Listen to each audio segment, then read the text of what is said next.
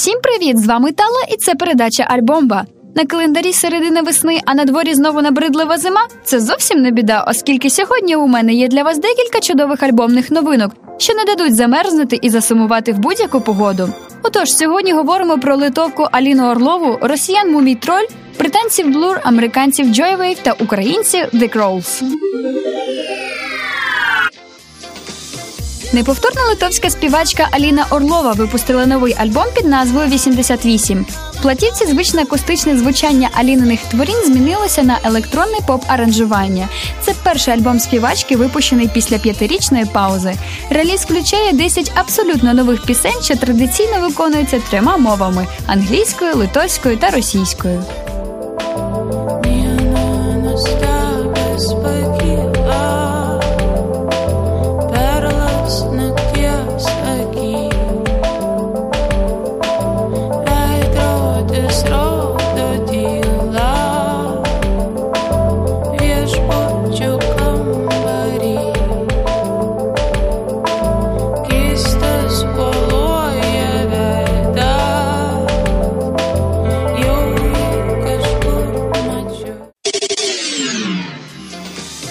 Ветерани брит-попу гурт Blur після 12-річної мовчанки випустили альбом The Magic Whip. Аби трохи збавити гарячку запеклих фанатів, музиканти передчасно випустили прохолодний трек My Terracotta Heart. Новий альбом стане восьмим в дискографії англійських рокерів. Загалом звучання альбому радує звичною якістю і різноманітністю. Реліз запланований на 27 квітня, але на багатьох ресурсах альбом вже доступний для вільного прослуховування.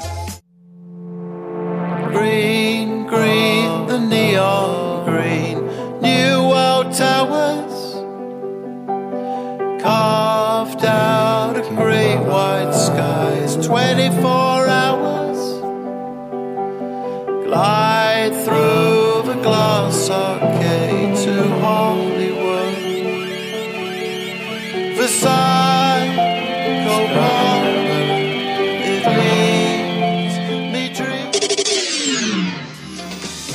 Легендарний російський гурт Мумій Троль випустив альбом під назвою Піратські копії. Перші критики охарактеризували роботу своєрідного гурту так: тексти, як завжди, неоднозначні. Чомусь згадується китайська мова, якою соліст Ілля Лагутенко володіє досконало. Фрази чудні, а назви нагадують ребуси. Альбом є одинадцятим в доробку музикантів. І щоб ви розуміли масштабність роботи, додам рівно 18 років тому гурт випустив свій третій альбом Морская.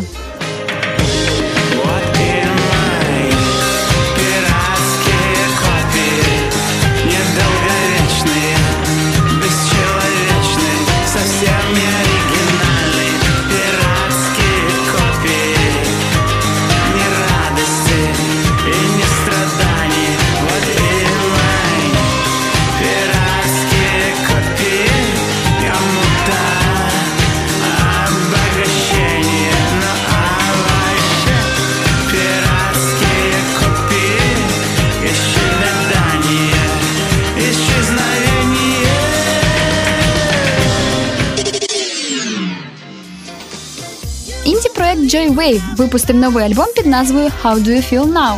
Взагалі, Joywave не вперше експериментує з музикою. Вони створюють свій звук, змішуючи інді-рок з електронікою. І цим альбомом гурт доводить свою універсальність та артистизм. Переслуховуючи його, ви занурюєтесь у звукові пригоди, де кожен трек має різні відтінки електронного та рокового впливу. Реліз відбувся 21 квітня.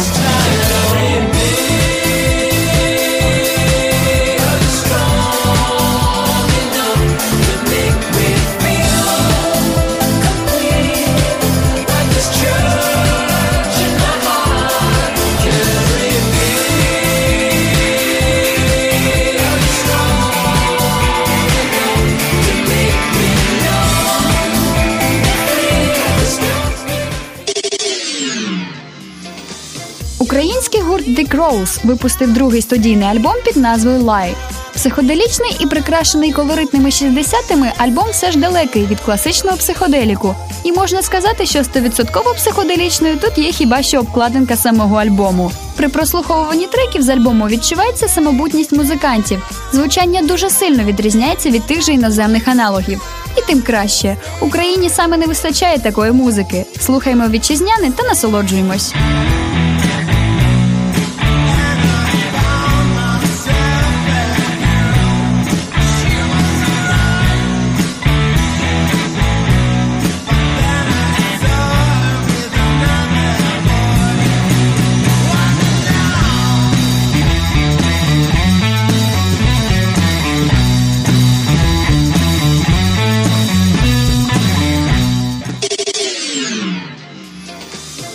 Наостанок, оскільки я вже почала тиснути на вас віком російської якісної музики, скажу ще одну новину з рубрики Відчуй себе старим. На цьому тижні виконується 15 років легендарному альбому Земфіри під назвою Прості мене, моя любов.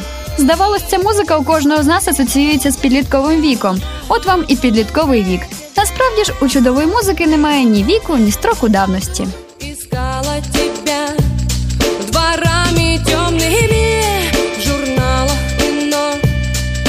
среди друзей в день, когда нашла.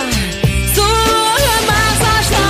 Ты совсем как во сне, совсем как в альбомах, где я рисовала тебя. Ну, ошибка, были звонки ночные. Слухайте якісну музику, будьте вічно молодими та невгамовними разом із Радіо КПІ. Почуємось!